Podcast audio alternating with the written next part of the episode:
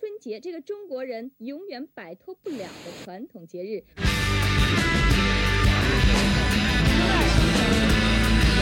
有一句话，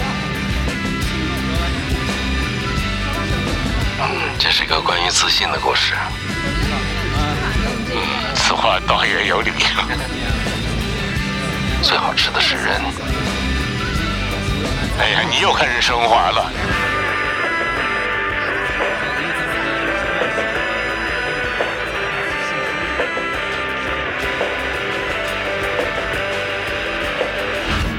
说我们能录到六十六集吗？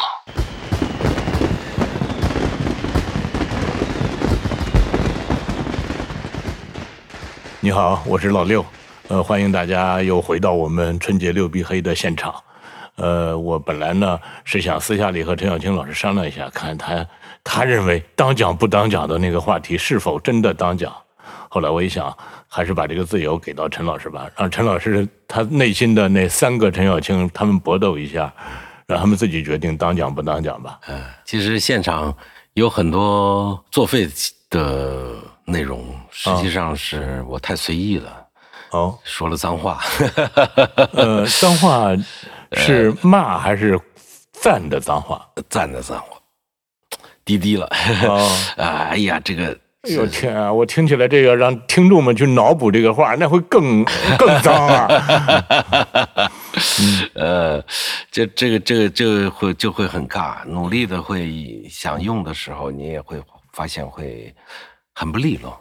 嗯嗯。嗯，就是当你没有不可能有当时但是我我我，觉得你有点太高看自己了。你认为，呃，所有被删减的镜头都是你这个激情澎湃，呃，是是忍不住说了脏话的时候嘛？我觉得肯定有很多其他的那个很失败的镜头。其实失败的镜头能用的基本上都用了，因为 就是能用的没那么多，对，他们都说了，你看五十分钟的节目，那个六叔为什么这么受大家欢迎，就是因为他没有羞耻感嘛。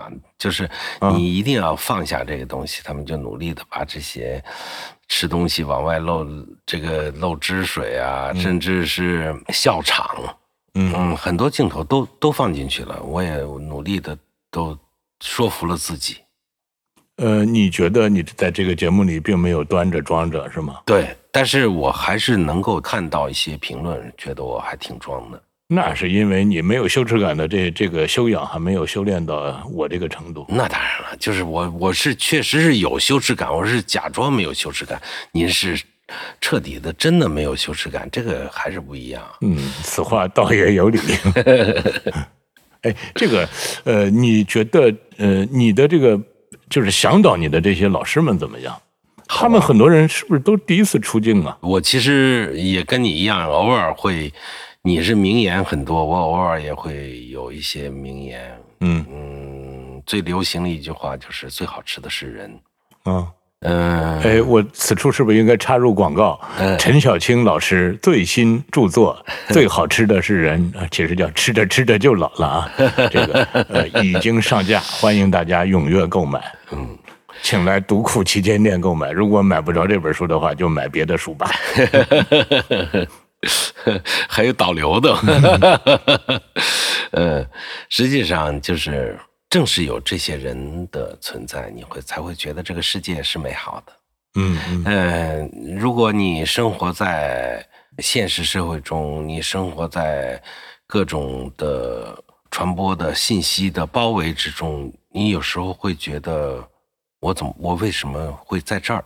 哦啊，你被各种各样的信息包围的时候，你只有见到了一个真人，跟他一块儿吃一吃饭，你才会心里面才会踏实。这不是一个很古怪的世界，这不是一个戾气特别重的世界。那我说一下我的名言，嗯叫韩国人就不应该和朝鲜人在一起生活。嗯，是的，对，那所以你明白这个之后，你去找和你能够吃到一块的人，是吧？嗯，我的这些美食向导，可最开始除了嘉宾，就是那个最每一集都有一个学学界的嘉宾之外，我的这些美食向导都是能和我在一起吃饭，特别开心，而且特别有收获。在吃饭这件事情上，能让我除了口舌之欢的收获之外，有更多的知识性的收获的。我会了解食物的前世今生的。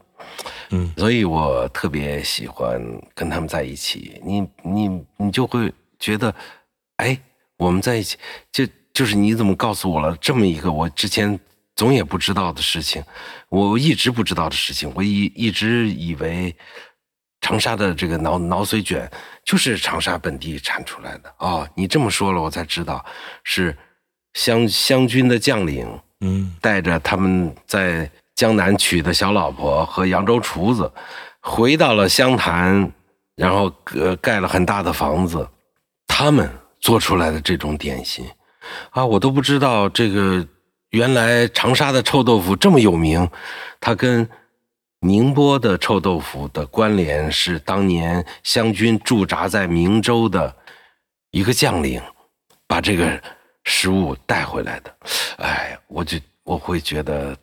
哎，你一个年近花甲的人，怎么对这些知识点还这么感兴趣呢？是因为美食就深深的这个嗯，烙印了这个知识点可能是我期待的。你要，呃，就像谭伯牛，我特地留了他一句话，说其实是在太平天国之前，长沙这个地方的食物实际上是乏善可陈的。我为了讲述这个故事，我需要太多这样的例证。当然，这些东西不一定都到节目里面，它是让我觉得我自己的判断是没有错的，读过的文字的技术是没有错的。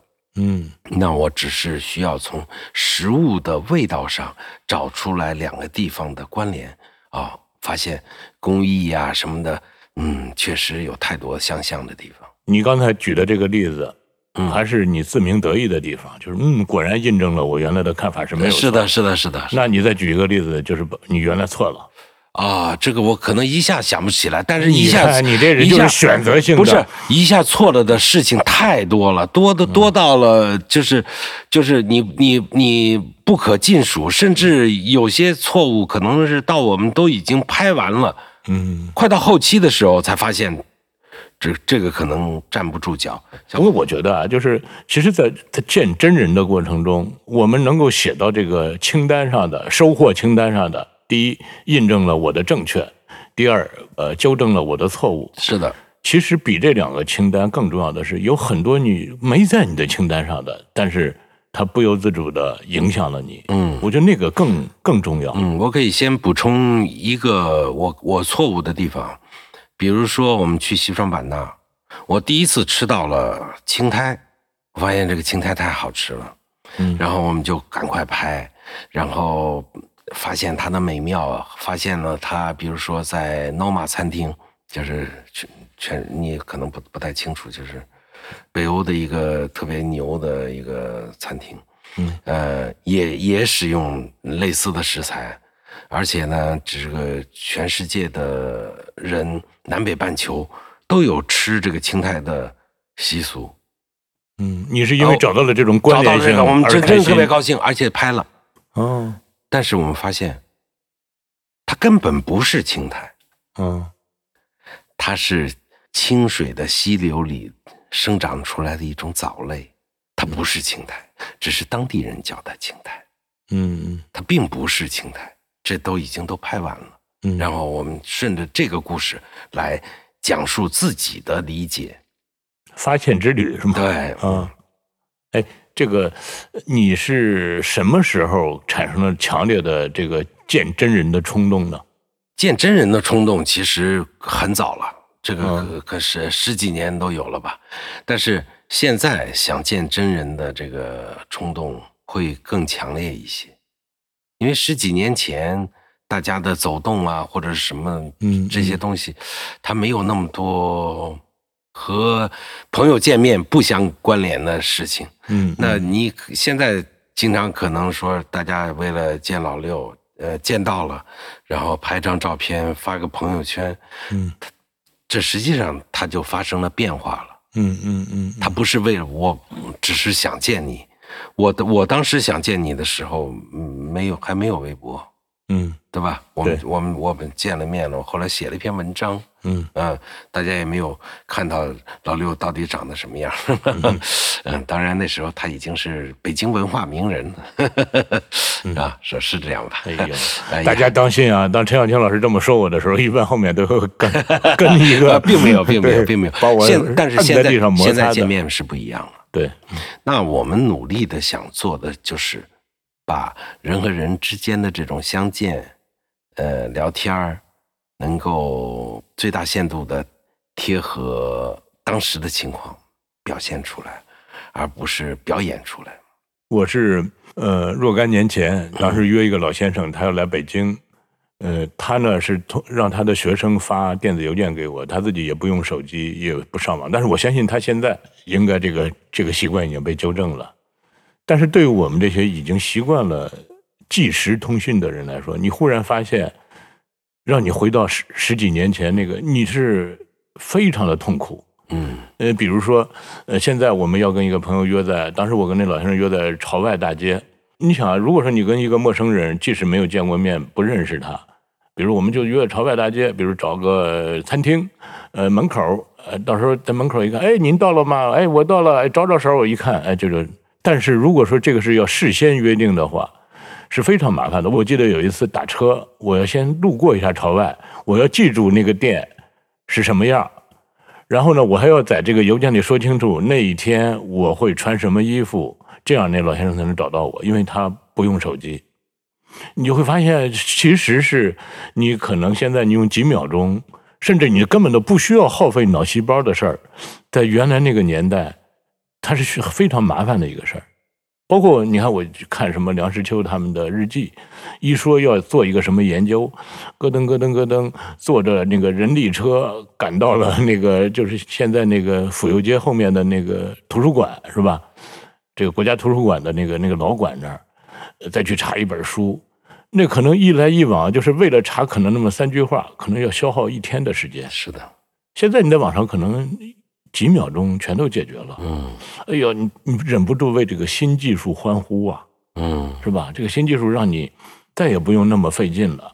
但是我又过了一段时间之后，我发现见真人有新技术代替不了的一种东西，是吧？你比如说我们，呃我想找你解决什么问题，我可能不用见你，我就直接给你发一个留言，发一个微信，你看他帮我解决了，好，这一篇就翻过去了。我们都特别满足于这种把这个事儿给铲平了。但你你还是没有说见真人的那个，你你你感受最深的是什么呢？就是你我感受最深的是，嗯我可能这个目的是见他是为了 A，嗯但是见到他之后，这个 A 已经不重要了，因为事实上那个 A 我们通过邮件、通过微信都能解决。嗯你见到他之后，你发现他给你带来 B、带来 C、带来 E 嗯等等等等，包括那种他可能什么都给你带不过来，但是你和他相处的这段时间，填满了你的生命中的那一段时光的那种感觉。所以我，呃，我这这几年吧，就特别痴迷于或者享受于这种见真人的这种，他甚至都已经没有实实在在的目的了。如果说我就为了约一篇书稿，那真的不用见，那书稿直接电话里就能说清楚，对吧？嗯或者是我是为了解决一个什么问题，哪怕我是为了吃一顿美食，我是为了喝喝杯酒，这个其实都不是见真人。见真人是你见到了那个目的之外的那些东西。我明白。其实，在我们吃东西界也有类似的东西。我吃一个小炒肉，我可能去一个大商场里面，我我就能吃到差不多。对，长沙那一集好像也是有专做小炒肉的，对，但是这是个塑料小炒肉，预制菜吗。呃，它不是预制菜，它、嗯但是呢，它是已经完全一样了。它告诉你的是已经通过像像你在微信里留言一样放在那儿了。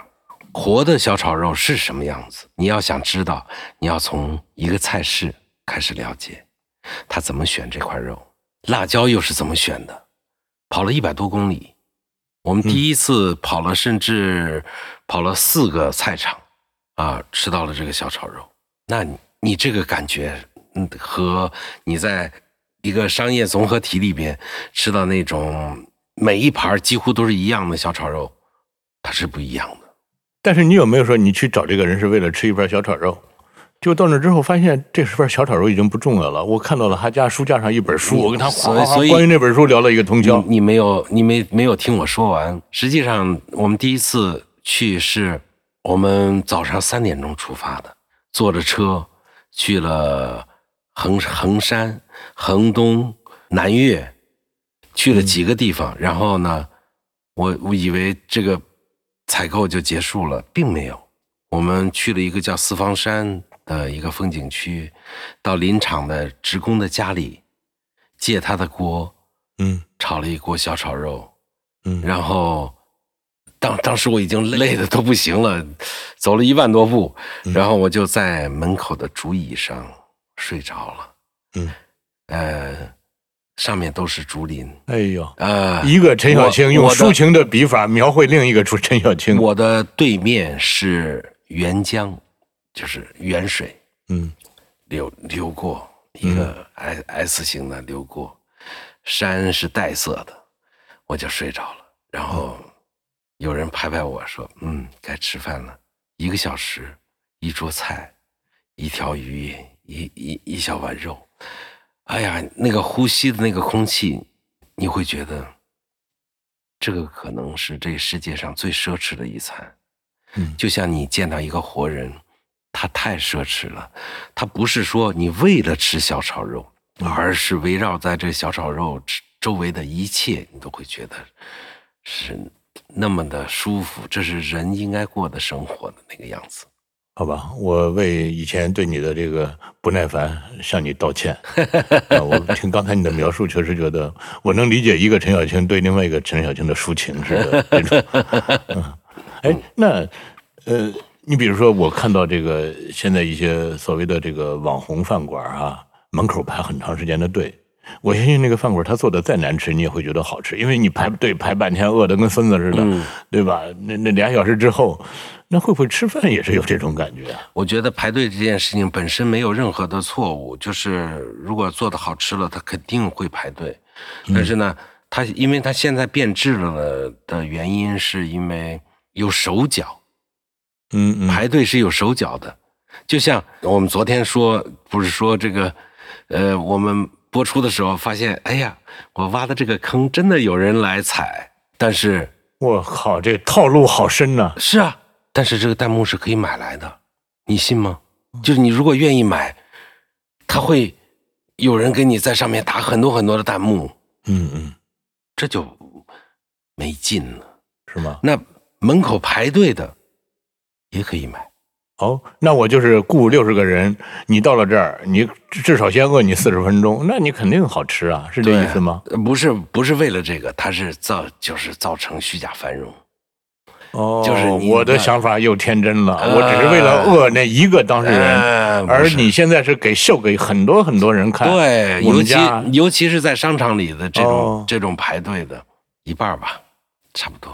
哦有自有这种自然排队的，有这种经过这个呃餐饮公关来。你看我周末带孩子去商场，有的时候走累了，我就看人家那个饭馆门口不是有很多那个凳子吗？我想坐会儿，后来我多少有点不好意思，一想，哎呀，我又不在这这儿给人家消费，我为什么要坐人家的凳子呢？听您这么一说，我不仅应该大大方方的坐在那里，而且还应该心安理得的问他要点钱才对。那倒那倒不一定，这个你首先你可能缺缺少这种分辨的能力，你有时候可能就真的是冤枉的。而且你看，你你平时吃的都是人均三十以下的这个餐厅，那确实是有有这种排队的现象。他做的好吃的，这个确实是有，嗯 呃，那那可能就就会去排队。有些它价格并不低，价格蛮贵的，它甚至有黄牛。现在餐厅排队甚至都有黄牛，啊，那这个真真真的很奇怪。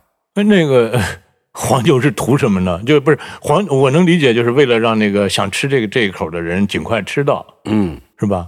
我觉得这个是一切是由商业模式、盈利模式决定的。哦，就是为什么我们要排队？这家可能做的好吃，嗯，我们雇人去排队可以放大声量，就是把这个好吃的声量放大。这个我觉得我还能忍，但是我不能忍的是另一种商业模式，就是我这家店开的本身就是为了挣钱，我要造成这个每天有人排这么多队，像那个楼盘嘛，就是之前这个、哦 这个排队的人都是在楼盘那儿排队，嗯。啊现在常年的在餐厅这样的排队，这样我是造成了让外地人到中心城市，感觉这家餐厅太好了。这个这家餐厅它不叫餐厅，它叫印钞厂。那我就要只我正好我又有点钱，我来看看这个老板能不能让我在我当地开一个分号。哇，城里什么套路深哈？对啊，我要回农村了。呃，是啊，是，他就他是为了嗯卖这个加盟，他要把这个旗舰店一定要打造的天天都是这样的。其实那个旗舰店亏本亏成什么样子，谁都不知道。那你看啊，呃，比如说我们做书的，我们经常有的内心会有一种非常贱的念头，就是哎，你知道吗？咱家的书被盗版了。嗯，那或者说，比如说我是一个歌星，我要开演唱会了，我是不是可以发一个通稿，就是说老六演唱会票被黄牛炒到了什么三万块钱，其实也根本没这个事儿，但是我放出这个消息，就有可能会有助于我的票的销售。是啊是这这都是套路嘛。我能明白了，我包括你看，原来我们看说有一些不理智的粉丝去在机场围堵明星，我后来真有一次在机场，我就看到一些你被围堵了，不是看到那些粉丝们，他们还真是，呃，在等那个明星的那个过程中，满脸憔悴。我认为他们那个憔悴不是在等的过程中产生的，而是其实在做的一份自己并不想干的工作。我估计他们就是被人花钱雇佣，然后，呃，先歇会儿吧，然后等那个明星来了，我再做欢呼雀跃的样子就够了。嗯，是，哦就是我们都成了演员了。嗯那所以在你刚才说的见真人，他就在现在这个时间段上就会觉得特别珍贵。嗯，尤其是现在外卖兴起之后，见真人变得格外的难。你说咱俩已经多长时间没有啊？嗯或者我们这些当年的老朋友已经，这个现在见面频率这么低，这我觉得跟外卖没关系，是我因为我误入歧途了，不应该做这样的节目，太累了。那但是其他也有人闲着，你看现在也也不怎么见了。我觉得就是本来想原来就是一到饭点就说哎呀拉几个哥们儿一块儿吃个饭吧，嗯现在一到饭点就还点个外卖吧。嗯，那你没有外卖的时候，你就你就不会有这个念，你就肯定会有念头要去找真人啊。哎呀，我觉得外卖对，起码我们公司我看着年轻人基本上都是外卖，我们那周围就根本就没有吃的。嗯。那你说再花很多的时间成本再去走到另外一个地方去吃，又没有交通工具的话，或者说开车有了本儿又不敢开的话，他就会消耗太太多的时间。那外卖带来的损失仅仅是不能见到真人吗？外卖带到的损，嗯、最大的损失是不好吃。当然，对你来说都一样。就是我是一个不吃外卖的人，我到现在也能维持着不吃外卖。我哪怕我可以不吃，但是我不吃外卖。你还真说错了，嗯，我吃外卖也很少，真的假的？对。可是我老因为我把这个不吃呃吃，因为我觉得我的时间还没有窘迫到去非得去吃外卖。虽然我是一个跨国公司的总裁，但是我也认为，对吧？我必须要有时间去健身，我必须要有时间溜达到一个小饭馆去吃完我的饭，然后从从容容的回到我的办公室。我不认为我的工作紧张到我连这点时间也挤不出来。那可能有些人会觉得吃了外卖，我我在沙发上躺一会儿可能会更舒服。哎，我不认为他把用吃外卖挤出来的时间去在沙发上躺一会儿，他去刷个短视频，他去玩个游戏。呃呃，这个我觉得也是可以理解的。这你降低了一方面的需求，嗯你就可以得到另外一方面的享受，这这是人之常情。我说过很多次外卖，嗯甚至上过一期节目专门说外卖，但是我知道这个社会分层不一样，或者说年轻人，嗯，尤其是年轻人，你想约着去出去吃个饭，这个很难的。大家都是，如果说八个人一个办公室，六个人都点了外卖了，那两个人肯定就被外卖吞噬了，就是他只只好点外卖了。哦，哎，你的这个美食强盗里，你有没有算过平均年龄？呃，现在的数据我我忘了看了，呃，是这些向导，就是你的这个啊出镜的嘉宾。呃，嘉宾还是基本上我们会注意一些年龄的比例，嗯。就是年长的，嗯。就是他更多的给我们输出一些见闻，嗯。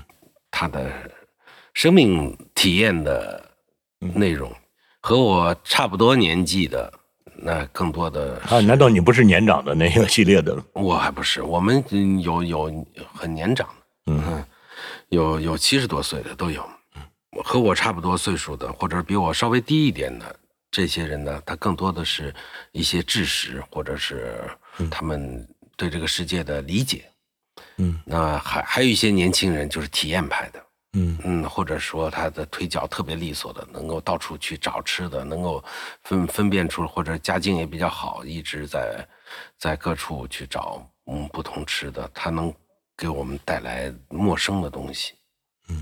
哎，你看你这个又回复到你的美食的几个层次了，有是为你带来生理满足的，嗯，有是为你带来知识上的滋养的，嗯，还有给你带来思想上的升华的，再加上老年人的那种空灵的返璞归真的那种感受，嗯，难道年轻人就只能属于第一类吗？年轻人确实是他吃的少。我们我昨天晚上还在做云南的这一集，就是我们最后我们在做这个干巴菌的时候，呃，我们用了一段我和我的向导聊天的过程。那我们从书里都可以查到，就是汪曾祺写干巴菌说它有宁波的白响的味道，有苏州的风鸡的味道，有这个南京鸭胗干的味道。它是一个特别复杂的一个菌子，但是对年轻人来说，要把宁波、南京和苏州都跑、跑过、都尝过这个食物的人，其实是少的。他得活够四十岁才对有这个。所以呢，我就在节目里面说了一句话，我说，其实很多食物，它之所以高级，它和你的游历有关。嗯，你去的地方越多，越有助于你对另外一个地方的食物的理解，而不是空口说出来。好吧，嗯，我们这一集居然打击了我们的年轻人，我们希望下一集 我们再安慰一下他们。我不觉得，我觉得年轻人有他们自己的，比如说他们的课后，我们都根本不知道。比如说我的小助手看着平时特别乖，我昨天在另外一个同事的手机里看到了他的另另一番景象。魔鬼的那一面是吧？嗯嗯，完了，陈老师说再见吧。好嘞，好嘞，好嘞，好嘞。下一集六必黑，我们再呃聊聊前面那那嘎达删了。啊那些让 让陈老师尴尬的年轻人。嗯，好。